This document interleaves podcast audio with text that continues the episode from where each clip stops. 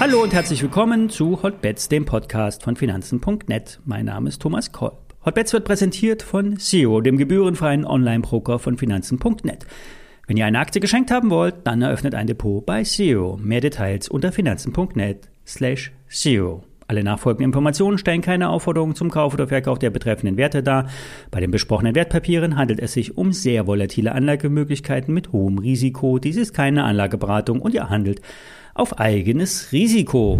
Risk on. So ist das derzeitige Motto an den Märkten. Der Ölpreis schießt nach oben. Die Auswirkungen des Krieges kommen in der Industrie an, in der westlichen Industrie. Die Auswirkungen für die russische und ukrainische Industrie sind gigantisch. Das Leid der Menschen ist unermesslich und wird tiefe Spuren in der Seele hinterlassen.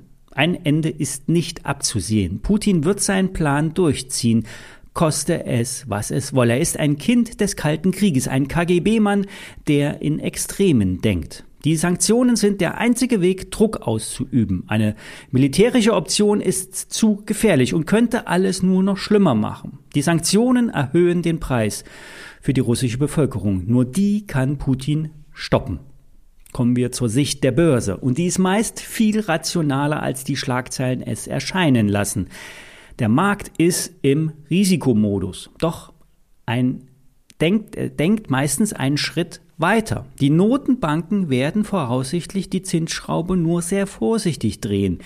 Die Anleihenkaufprogramme werden wahrscheinlich länger laufen und nicht gestoppt werden. Denn durch den Schnitt im SWIFT-System kommt es zu massiven Zahlungsausfällen und Störungen im Geldkreislauf. Hier müssen die Notenbanken kurzfristig Liquidität zur Verfügung stellen.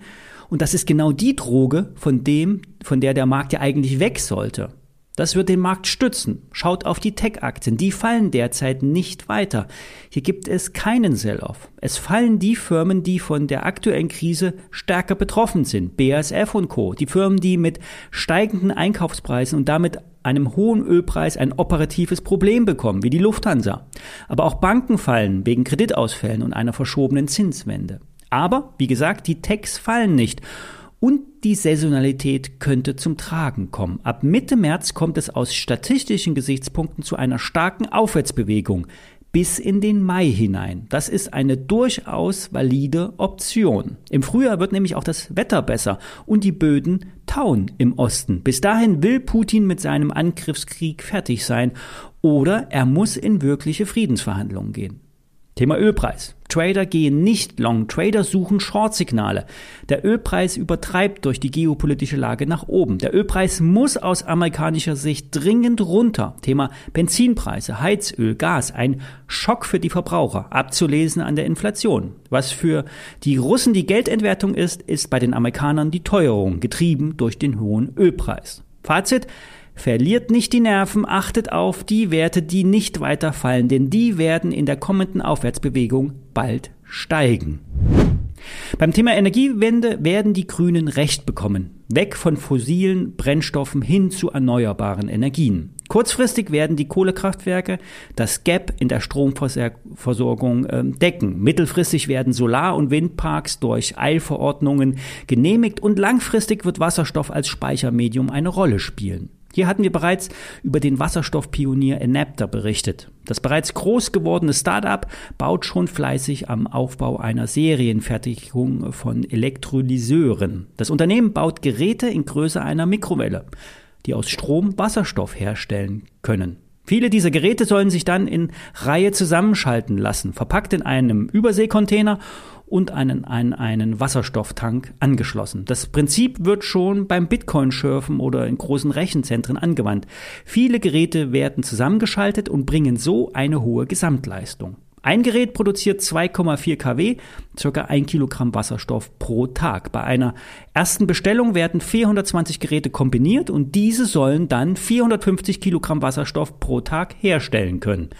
Besteller ist das Steinbeiß Innovationszentrum in Braunschweig. Ähm, zur Auslieferung der Geräte soll es aber erst im Juni 23 kommen. Der Auftragswert beträgt rund eine Million Euro. Es ist eine Technologie, die dezentral zum Einsatz kommt, in Häusern, zum Beispiel auf dem Land, in den Bergen, weit abgelegen von einer funktionierenden Stromversorgung. Aber auch bei Windrädern oder Photovoltaikanlagen lässt sich der überflüssige Strom in Wasserstoff umwandeln.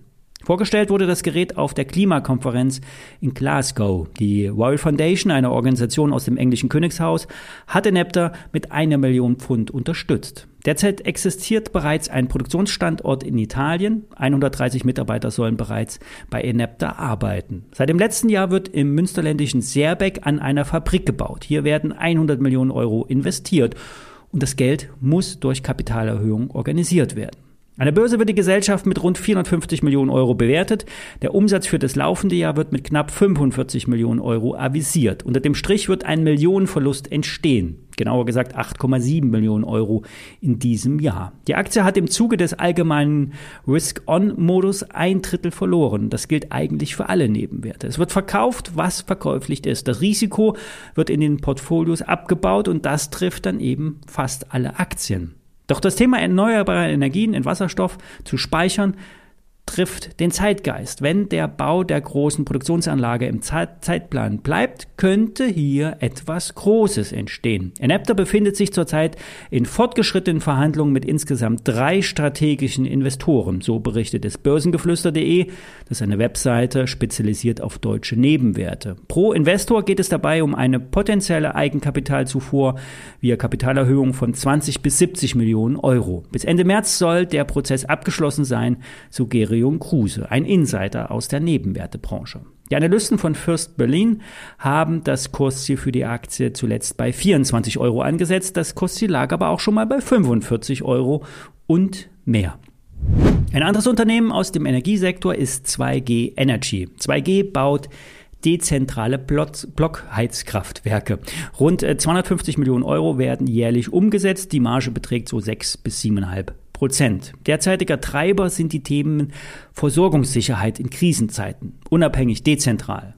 Dann gibt es zwar noch die Wasserstofffantasie als Beimischung. Alles, was mit Gas und Öl läuft, kann auch perspektivisch auf der Basis von Wasserstoff betrieben werden. Die mittelfristige Planung geht von 330 Millionen Euro beim Umsatz aus. Die Auftragseingänge sind hoch, bei den Lieferketten gab es zwar Probleme, doch die Lagerhaltung wurde bereits ausgebaut. Die Blockheizkraftwerke können beim Energiemix der Zukunft eine entscheidende Rolle spielen. Dezentrale Einheiten können kurzfristig eine Option sein. Es ist derzeit ja unklar, ob die Atomkraftwerke länger laufen können. RWE und E.ON hatten ja bereits abgewunken, müssen nun aber etwas zurückrudern und Optionen prüfen, wie es so schön heißt. Die Aktie hat vom Kursabschwung fast nichts abbekommen. Hier scheint es eine stabile Aktionärsstruktur zu geben. Kursziel mindestens 110 Euro, sagte vor einiger Zeit Börse Online. SMC Research bestätigte das Kursziel unlängst in Höhe von 123 Euro. Die Analysten sehen einen sehr hohen Auftragsbestand. Im Januar waren es 150 Millionen Euro. Der Vorjahreswert lag bei nur 111 Millionen Euro. Ein Risiko könnte die Gasversorgung darstellen. Würde es zu Versorgungsunterbrechungen kommen, könnten die gasbetriebenen Blockkraftheizwerke an Bedeutung verlieren. Doch bisher strömt ausreichend Gas durch die Röhren. So, das war's für heute. Derzeit versucht sich der DAX bei 13.800 Punkten zu stabilisieren. Das ist das Ex-Allzeithoch vor der Corona-Krise. Solche Marken merkt sich der Markt und schauen wir mal, ob das Gedächtnis zum Anstieg verhilft. Wir hören uns morgen wieder. Bis dann.